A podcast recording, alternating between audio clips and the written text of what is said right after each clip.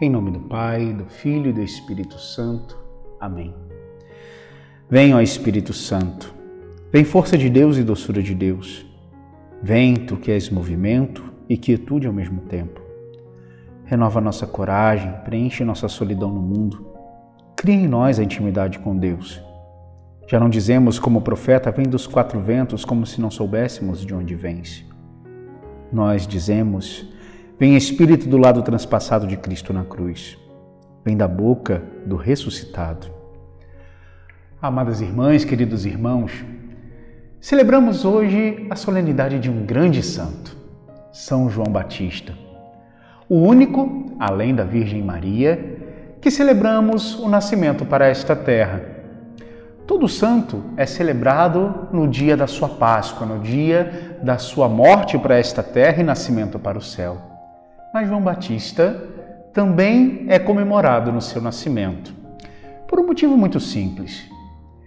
João Batista é, em todos os sentidos, o sinal, o precursor da vinda do Senhor. É o sinal, na sua concepção, para a Virgem Maria poder dizer o seu sim.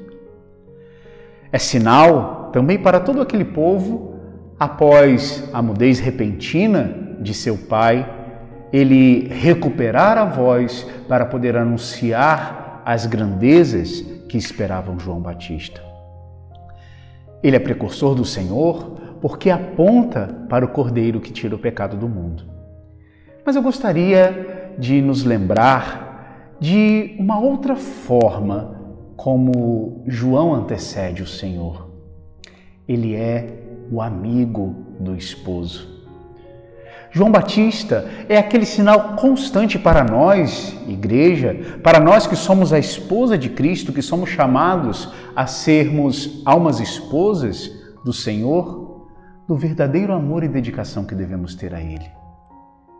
João Batista suspirava por Jesus.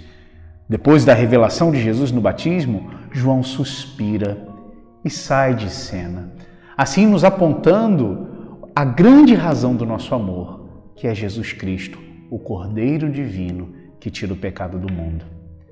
Pensamos que com seu nascimento, João Batista alcance para nós a graça de um verdadeiro amor esponsal, que ele alcance para nós a ardência no coração, para que possamos amar com todas as nossas fibras aquele por quem ele deu a vida. Abençoe-vos Deus Todo-Poderoso, Pai e Filho e Espírito Santo.